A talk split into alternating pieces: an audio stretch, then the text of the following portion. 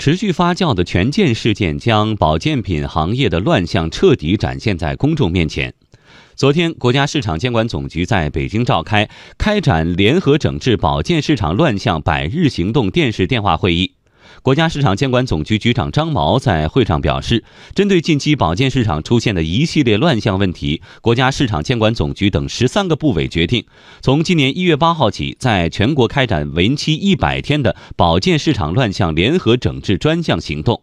禁止各地市场监管部门对保健品进行评比评优等活动，违者坚决依法追责。详细情况，请听央广经济之声记者胡波的报道。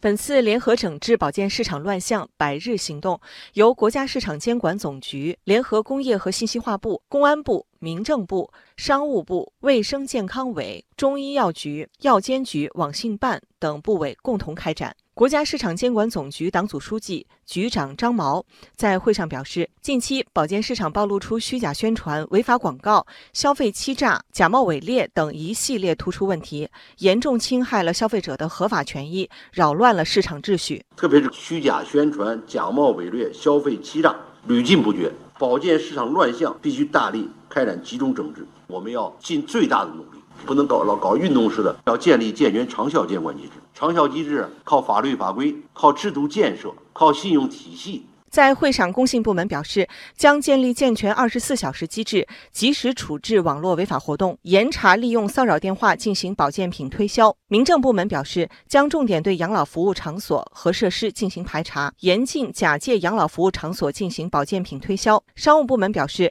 将严格直销行业市场准入，整治直销市场秩序。旅游部门则提到将重点查处利用低价旅游推销保健品的行为。卫生部门特别强调将严厉查处各种。假借健康讲座进行免费体检，以中医预防保健名义进行非法诊疗、无证行医等行为。张毛还表示，十三个部门联合部署整治保健市场乱象百日行动，涉及行业领域广、商品类别多、违法行为复杂，涉及各级政府多个部门的职责，必须强化协同联动。以最大的力度、最有效的措施，形成齐抓共管的整治格局。打组合拳，我们今天我们有十三个部门，我们的力量就更大了。要加强案件的查办，迅速形成有力的震慑；对群众举报反应大的，加大查处，依法严处，加大违法的成本，把这些扰乱市场秩序、侵害消费者权益的顽疾啊整治好。